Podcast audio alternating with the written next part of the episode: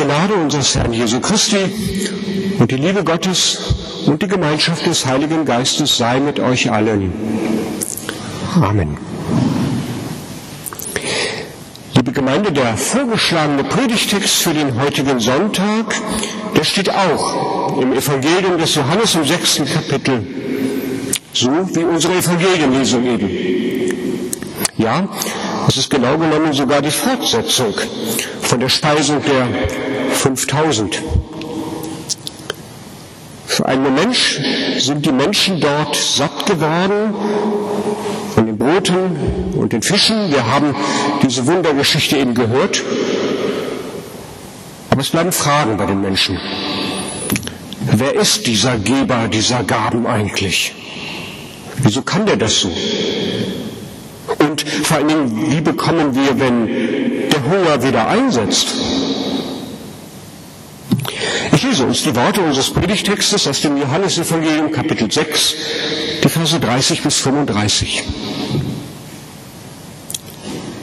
Das Volk sprach zu Jesus, was tust du für ein Zeichen, damit wir sehen und glauben? Was für ein Werk tust du? Unsere Väter haben in der Wüste das Manna gegessen.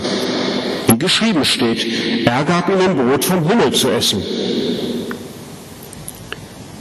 Da sprach Jesus zu ihnen, wahrlich, wahrlich, ich sage euch, nicht Mose hat euch das Brot vom Himmel gegeben, sondern mein Vater gibt euch das wahre Brot vom Himmel. Denn Gottes Brot ist das, das vom Himmel kommt und gibt der Welt das Leben.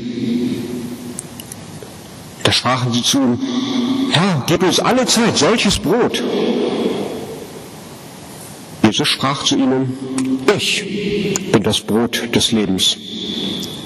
Wer zu mir kommt, den wird nicht hungern, und wer an mich glaubt, den wird nimmer mehr dürsten. Herr, zeig uns dein mächtiges Walten, bring Angst und Zweifel selbst zu. Du allein wirst ganz recht behalten. So mach uns still und rede du. Amen.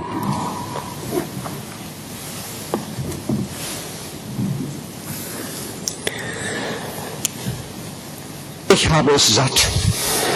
Liebe Gemeinde, kennen Sie den Satz auch? Manchmal rutscht mir der raus. Laut oder im Stillen denke ich ihn. Wahrscheinlich bin ich nicht alleine damit. So reden wir, denken wir, wenn wir einer Sache, eines Zustandes, eines Verhaltens vollkommen überdrüssig sind.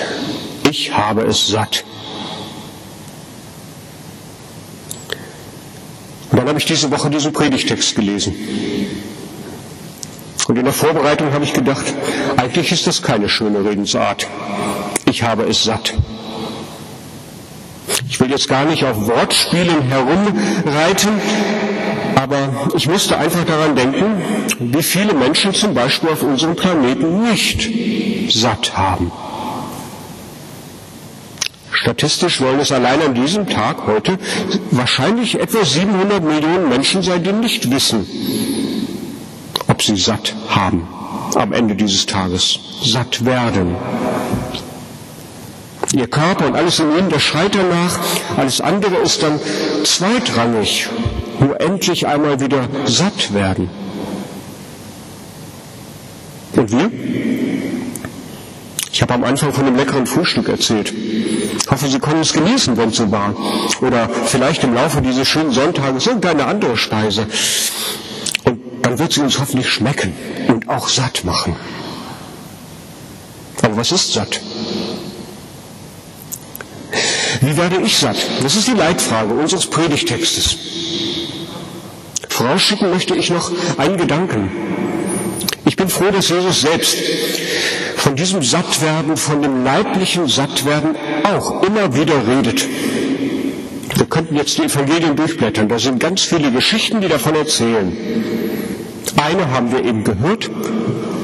Im Evangelium erzählt Johannes davon, wie 5000 Männer, wahrscheinlich Frauen und Kinder, die noch dazugekommen sind, die wunderbarerweise satt werden.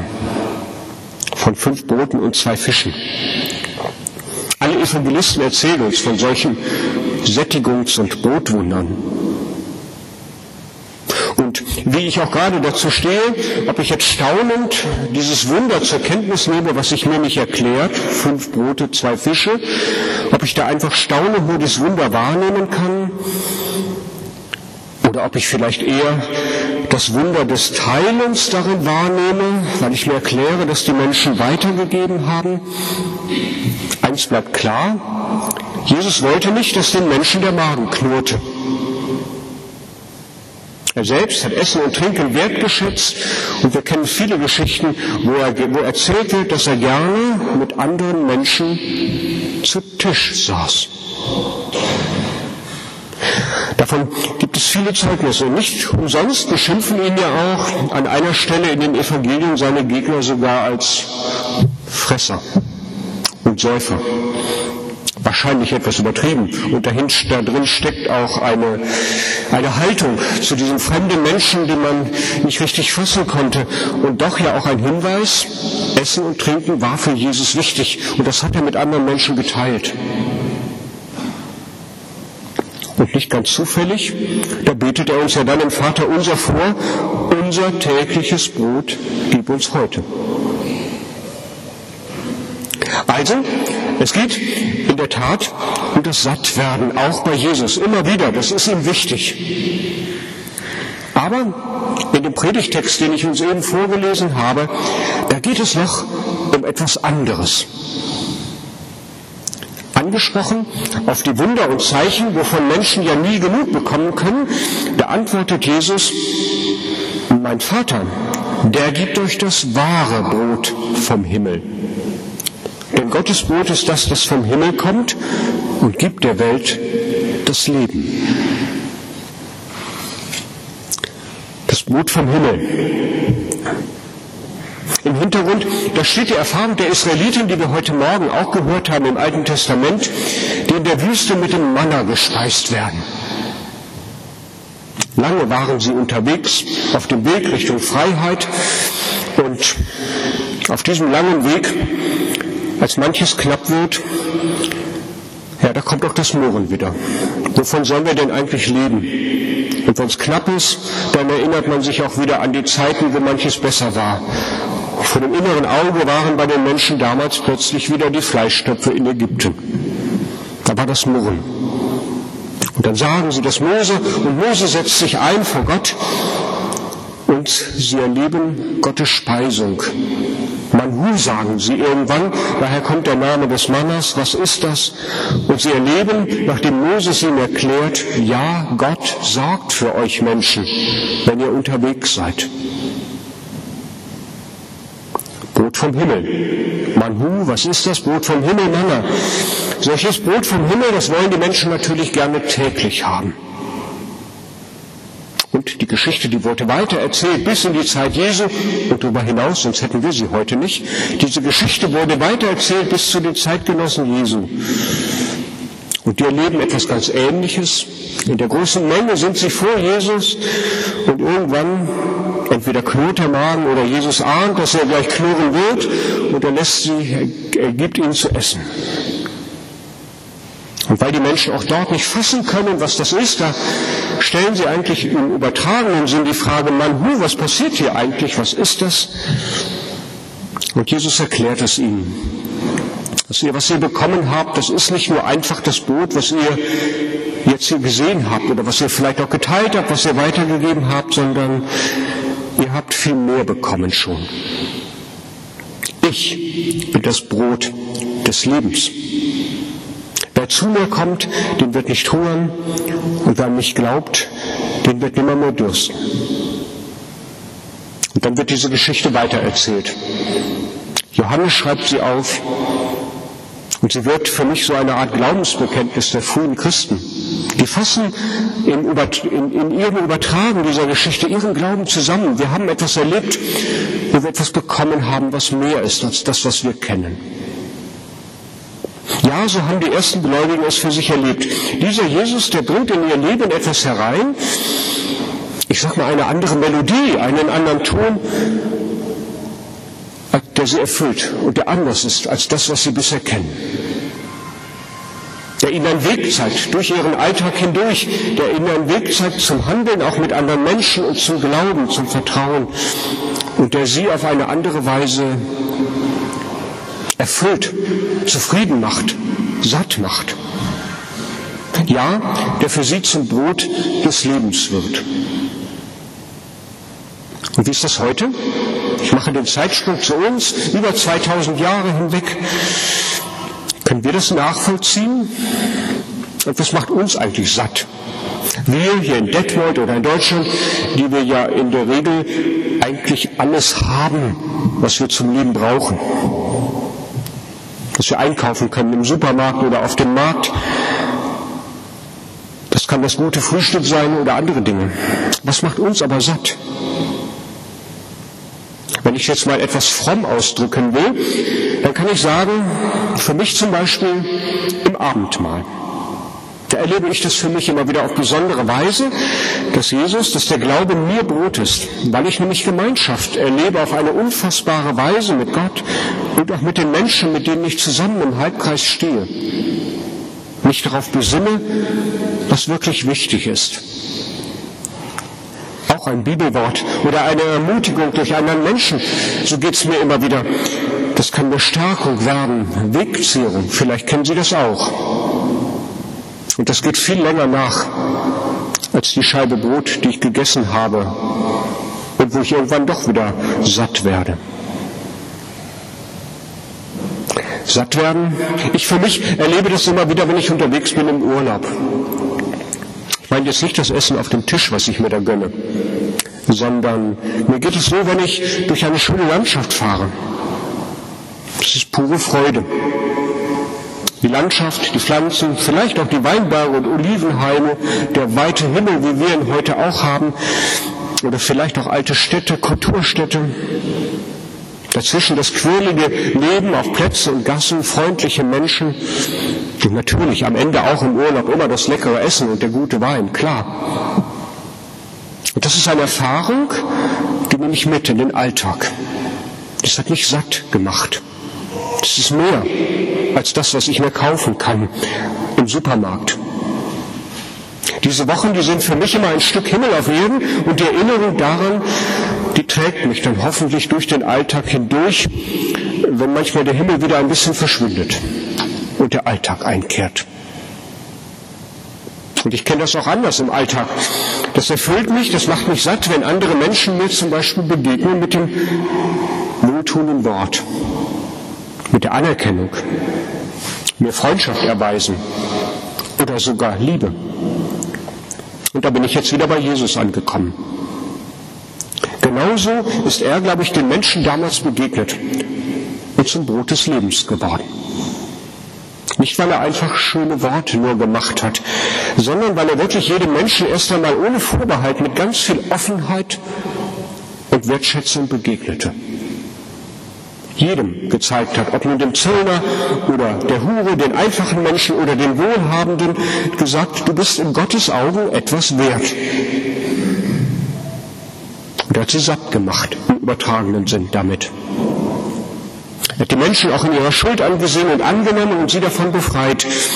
Er hat Traurigkeit gesehen, getröstet, die Nöte der Kranken ernst genommen und geholfen, wo er konnte, die Hungrigen satt gemacht.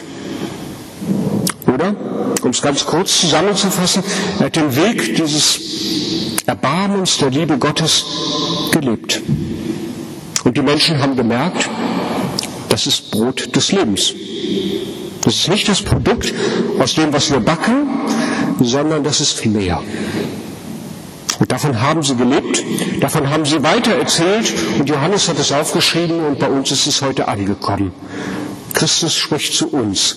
Ich will für euch sein, Brot des Lebens. Mehr als das, was ihr auf eurem Frühstückstisch habt. Ich will euch dieses alles geben, was ihr im Evangelium von mir nachlesen könnt und was ihr vielleicht auch durch andere Menschen erfahrt, euch geschenkt wird. Vor wenigen Wochen habe ich eine Situation erlebt, die für mich genauso war. Einige von Ihnen erinnern sich bestimmt noch, dass wir im Frühjahr ja für einige Wochen und Monate einen Mann aus dem Iran bei uns im Kirchenasyl hatten. Herr Ranama. Er hatte in seiner Heimat Kontakt zur christlichen Gemeinde bekommen und gepflegt. Er hatte da auch ein Problem mit dem Staat bekommen, musste sich sogar vor Gericht verantworten und erklären. Und dann ist er geflohen. Und irgendwann nach langer Reise in Deutschland angekommen. Aus rein formalen Gründen, EU-rechtlichen Gründen sollte er nach Ungarn abgeschoben werden, wo sehr unsicher gewesen wäre, ob er jemals Asyl erhalten hätte. Einige von Ihnen, die Sie auch heute Morgen hier sind, haben ihn begleitet, ihn versorgt, Zeit mit ihm geteilt, auch von seiner Angst und Not und von seinen Sorgen erfahren, gehört von seiner Familie, die sich noch immer im Iran aufhält. Das war eine lange Durststrecke zwischen Hoffen und Bangen, nervenaufreibend manchmal und ganz besonders natürlich für Haranama selbst. Und Ende Mai, da bekamen wir dann die Nachricht, dass Haranama seinen Asylantrag jetzt in Deutschland stellen darf. Und alle Unterstützerinnen, die waren einfach nur froh und glücklich, und von Herrn Ranama selbst weiß ich, wie dankbar und voller Staunen er über die Unterstützung und den Beistand von Menschen war, die ihn doch eigentlich gar nicht kannten. Die ihm einfach nur helfen wollten. In seiner Situation mit den wenigen Dingen, die sie tun konnten. Ohne Gegenleistung. Und so sind sie Not des Lebens geworden. Für diesen Menschen, für einen Moment, einfach für ein paar Wochen weitergegeben, das, was Jesus auch getan hat. Durch tatkräftige Unterstützung, durch eine Geste des Verzeihens, durch ein liebevolles Wort, durch ein Besuch in der Nachbarschaft oder welche auch die Idee wir auch immer haben. Es muss ja nicht gleich die Begleitung in einem Kirchenasyl sein, aber durch all diese Dinge, glaube ich, da geben wir weiter von dem Brot des Lebens, das uns auch immer wieder geschenkt wird. Und wo wir das tun, da sind wir Jesus auf der Spur und dürfen auch uns immer wieder speisen lassen. Ich wünsche uns nicht nur heute einen gesegneten Sonntag mit hoffentlich vielleicht noch einer guten Speise oder auch in der kommenden Woche dann, sondern ich wünsche uns Erfahrungen, ganz viele Erfahrungen, wo da jemand ist, der uns dieses Brot des Lebens gibt. Durch das gute Wort, durch den Menschen neben uns, durch die Tür, die sich neu auftut, durch das, was uns Kraft gibt. Und so sei der Friede Gottes, der höher ist als alle unsere Vernunft, unsere Herzen Herzen und Sinne möge er bewegen.